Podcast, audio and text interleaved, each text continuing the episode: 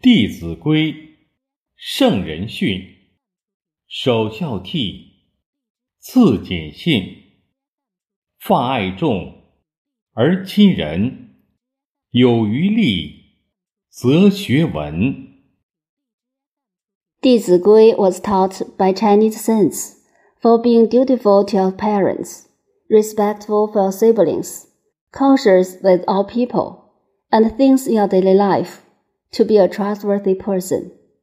Furthermore, it teaches you to love all equally and to be close to and learn from people with high moral. When you have accomplished all the above duties, you can study further and learn literature and art to improve the quality of your culture and spiritual life. 弟子指一切向他人虚心请教学习的人。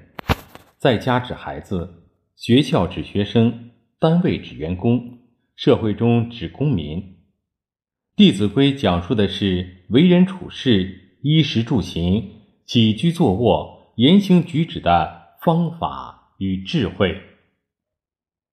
弟子 refers to those who consult others and study with humility, namely children at home, students at school, employees at work and citizens in society. The book 弟子规 tells about the methods and wisdom in interpersonal communication, daily life, as well as speech and deportment. 弟子规中的“规”是会意字，左边一个夫，右边一个见，即夫子的见解。先师圣贤的人生真理、处世待人的规范，值得中华儿女继承和发扬，《弟子规》告诉我们做一个孝顺父母、尊敬师长、友爱同学、诚实守信的人。规 is a Chinese character of ideogrammic compounds with a sage on the left and a penny on the right, meaning sage's opinions, the truth of life and the behavioral standard of interpersonal communication of the sages deserve to be inherited and carried forward by the Chinese people. 弟子规 tells us to show filial piety to parents, respect teachers, befriend friends follows, as well as behave honestly and trustworthily.《弟子规》核心思想是孝，首孝悌，做人的根本是孝顺父母，友爱兄弟姐妹，百善孝为先，人之四孝是孝父母之身、孝父母之心、孝父母之志、孝父母之惠。The core idea of 弟子规 is filial piety. Above all, one should show filial piety and fraternal love. Means it is fundamental for one to be filial to parents and love brothers and sisters. Filial piety takes priority in all the virtues one should know the four aspects for expressing his or her filial piety, namely, parents' bodies, hearts, aspirations, and wisdom.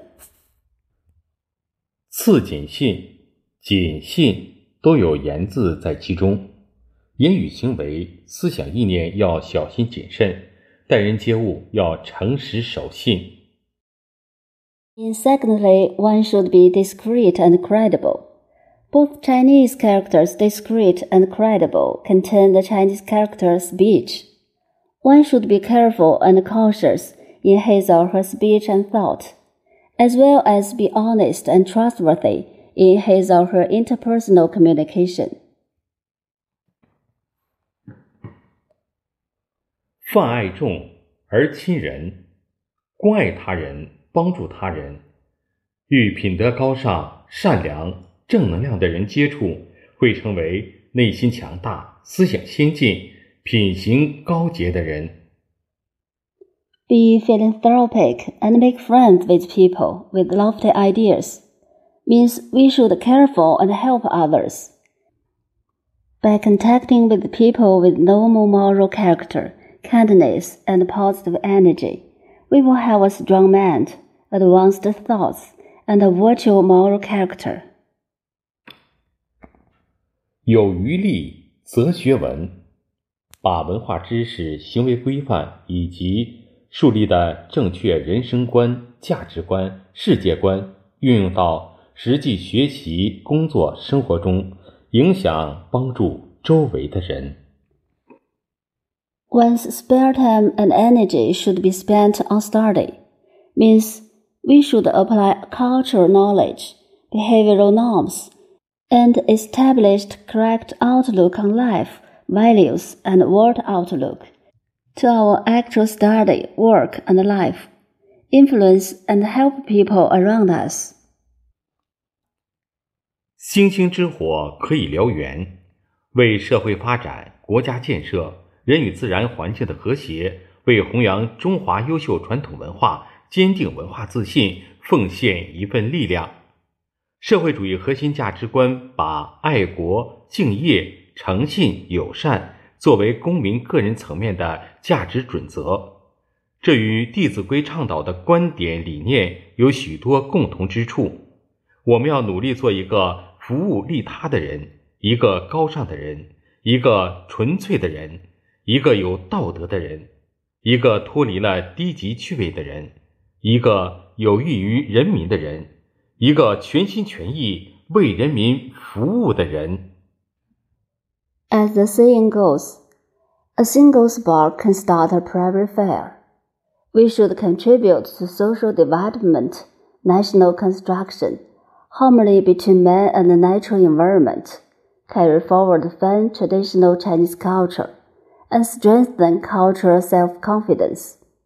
The socialist core values regard patriotism, dedication to work, honesty and friendship as a value criterion of citizens at the individual level, which has many similarities with the viewpoints and ideas advocated by Gui. We should strive to be an altruistic person, a noble person, a pure person, a moral person, a person who breaks away from vulgar tastes, a person who benefits the people, and a person who serves the people wholeheartedly. 弟子规，小小一句话，句句大道理。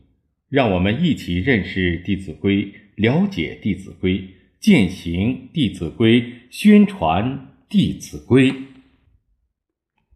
In 弟子规 Sentences are short, but they contain great truth. Let's know, understand, and practice and publicize these great together.